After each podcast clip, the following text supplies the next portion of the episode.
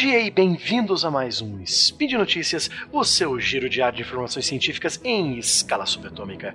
Aqui é Matheus, professor Vado de Curitiba, Paraná, e hoje, dia 24 Gaian, do calendário Decatrian, mais comumente conhecido como 12 de julho do calendário gregoriano, falaremos sobre, mais uma vez, grandes descobertas da arqueologia, não só brasileira, mas dessa vez internacional né? Já que nós vamos falar é, dos restos mortais de ameríndios encontrados em Minas Gerais, que volta a acender a discussão sobre é, quanto tempo faz que o homem moderno, Homo sapiens, habita a América, e também os, é, a, os arqueólogos encontrando na Europa os restos de uma cidade lendária, uma cidade perdida, que era é, que existiu na região da Albânia, né? Bom, as notícias aqui tratadas foram retiradas do site do UOL Notícias sobre a arqueologia em Minas Gerais e da revista Galileu sobre a cidade perdida de dois mil anos da Albânia, certo? O link das duas notícias está aí no, nas descri na descrição do post. Speed Notícias.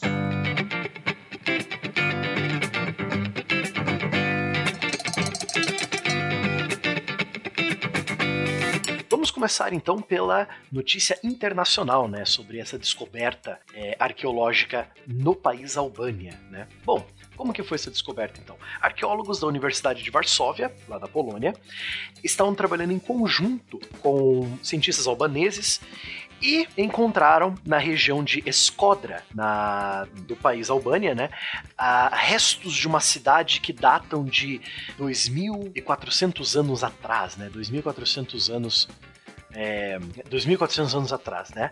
Uma cidade essa que foi também datada é, da época romana e foi conquistada pelos romanos também, né? Então ela tem uma ligação ali com o crescimento do Império Romano, né? O nome da cidade é Bassânia, né? E diziam estar perdida, pois não sabiam exatamente é, a região propriamente dita dessa cidade fortaleza, né? Bom, então nessa região de Escodra eles estavam analisando esses restos de uma fortaleza construída pelo povo ilírio. O povo ilírio é um povo bem interessante, é aquele povo que habitou é, a região que vai da atual Croácia até a Albânia, né? Todo aquele litoral do Mar Adriático era ocupado pelo povo ilírio, né? É um dos primeiros povos a ocupar a, a Europa, por sinal, né?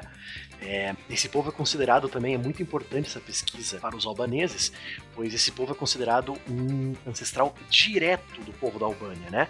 Existem até pesquisas sendo feitas para ver se a língua é, ilíria tem relação com o albanês moderno, né? Então é uma, é uma descoberta muito importante para a história local, para a história é, albanesa e também joga um pouco de luz sobre esse povo pouco falado, né? Esses povos ilírios que habitavam ali o mar Adriático, né? Que nós só conhecemos eles porque né, os romanos falavam deles enquanto conquistavam eles, mas enfim, né? O estilo da fortificação é totalmente ilíria, né? é, e conta com influências de outras civilizações, como a Grécia. Então, os ilírios, eles, como estão ali perto, eles foram muito influenciados no seu estilo de construção pelos gregos, certo? Mas a língua e a, os costumes eram um pouco diferentes. É, além de ser uma fortaleza, a cidade de Bassânia seria também um, um importante entreposto comercial e é, um ponto né, de partida e de chegada de navios que também é muito importante. Né? No ano 230 a.C., tropas da República Romana, não era império ainda, era república, realizaram várias missões militares para a região dos Balcãs e anexaram boa parte do território dos Ilírios. Né? Apesar da resistência do povo que vivia na região, a superioridade romana né, extinguiu qualquer foco de rebelião com a consolidação do Império Romano a partir do ano 27 antes da Era Comum, a região da Ilíria se tornaria uma província romana propriamente dita, né? totalmente influenciada pela, pela cultura romana, certo? É, após a descoberta dos registros de Bassânia, os arqueólogos poloneses e albaneses ainda continuam investigando essa região, coletando novos dados e vestígios da civilização ilíria. Esperamos que eles achem mais informações sobre os ilírios, porque é um povo muito interessante de ser estudado. É um povo que nós pouco conhecemos, né? Garanto que você, ouvinte, nunca ouviu falar do povo ilírio, né? Da região dos Balcãs, da região do Mar Adriático, né? É um povo muito esquecido, né?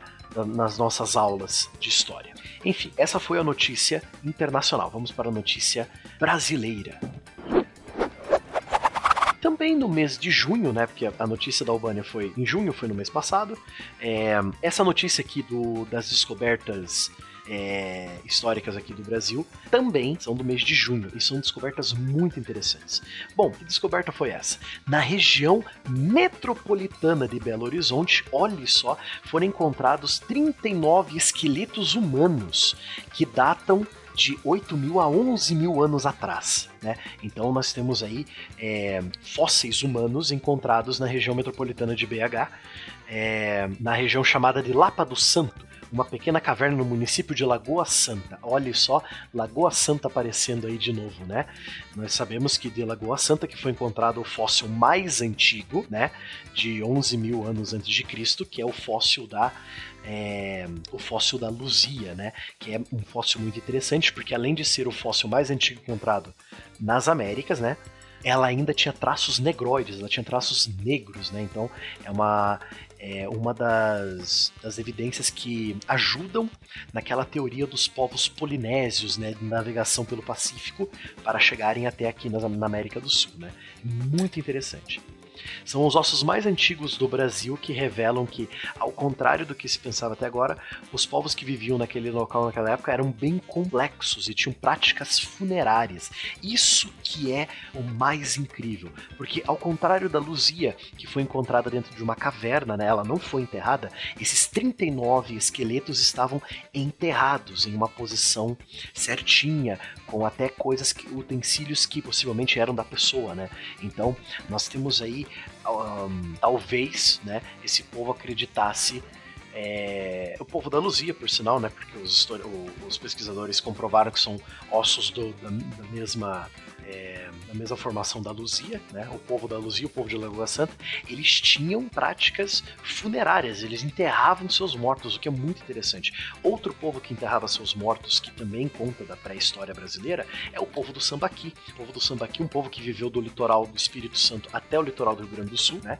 Eles eram seminômades, acompanhavam a, a principalmente os peixes e outros é, frutos do mar, né? Então eles viviam bem no litoral e eles enterravam seus mortos em montes fúnebres, né? Eram chamados de sambaquis, né? O povo do sambaqui. Então é muito interessante nós vermos no coração do Brasil esses ossos sendo encontrados bem enterrados, bem bonitinhos, né? É, bem certinhos. Muito interessante essa descoberta. Quem está liderando, coordenando essa, essa pesquisa e essa escavação são os pesquisadores André Strauss, do Museu de Arqueologia e Etnologia, e Rodrigo de Oliveira, do Instituto de Biociências, né? Ambos da Universidade de São Paulo. Então, esse pessoal da Universidade de São Paulo que está fazendo essas pesquisas, né? É um trabalho de pesquisa interdisciplinar que tem como objetivo caracterizar como viviam as populações que habitavam o Brasil central durante o Holoceno inicial. Holoceno, né, lembrando, é o período geológico que começa a 11.500 anos antes de Cristo e se estende até o presente, que é o, né, o nosso Holoceno. Nós estaríamos no Holoceno, né, de 11.500 anos e se estende até hoje. Então foram encontrados homens, mulheres, crianças e idosos. Mas além disso, eles foram enterrados, né? É, ou seja, você tem um porquê. O povo da Luzia que vivia ali tinha um porquê enterrar essas pessoas ali, né? Naquela posição, com seus utensílios. Então isso é muito interessante. Então, quem sabe até uma ideia de vida após a morte, né? Ou uma proto-religião desses primeiros é, ameríndios, né? Desses dessa origem dos primeiros brasileiros, né? Bem interessante isso. Também, né, segundo Strauss, ainda bem esse projeto interdisciplinar continua a todo vapor, né, na Lapa do Santo, e análise do material encontrado, né, então continua sendo analisado até em laboratório. Como você sabe já, né, ouvinte, o trabalho da arqueologia e da história não se resume só a livros e, né, Indiana Jones. É, eles vão atrás, eles escavam, eles analisam tudo também, né, analisando em laboratório. É, também conta Strauss, né? Isso inclui estudos morfológicos de microvestígios, isótopos, datação, antropologia virtual e micromorfologia e DNA, né? Então todas essas é, ferramentas estão à disposição da equipe de pesquisa da região de Lagoa Santa, né? Então Lagoa Santa de novo aparecendo aí, mais informações sobre os primeiros é, ameríndios, né? Entre aspas, os primeiros brasileiros, né?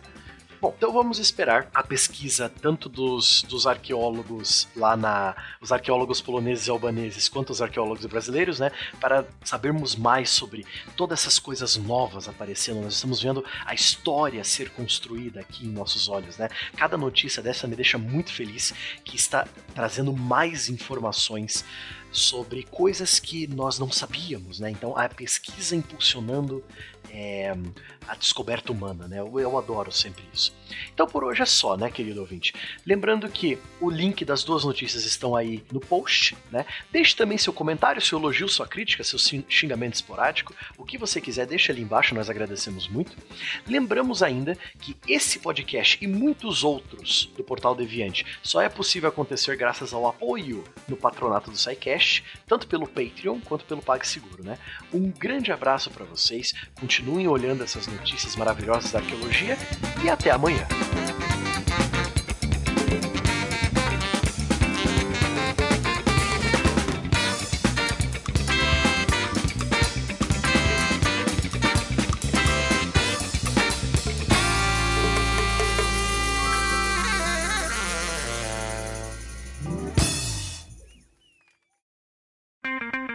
Edição por Felipe Reis.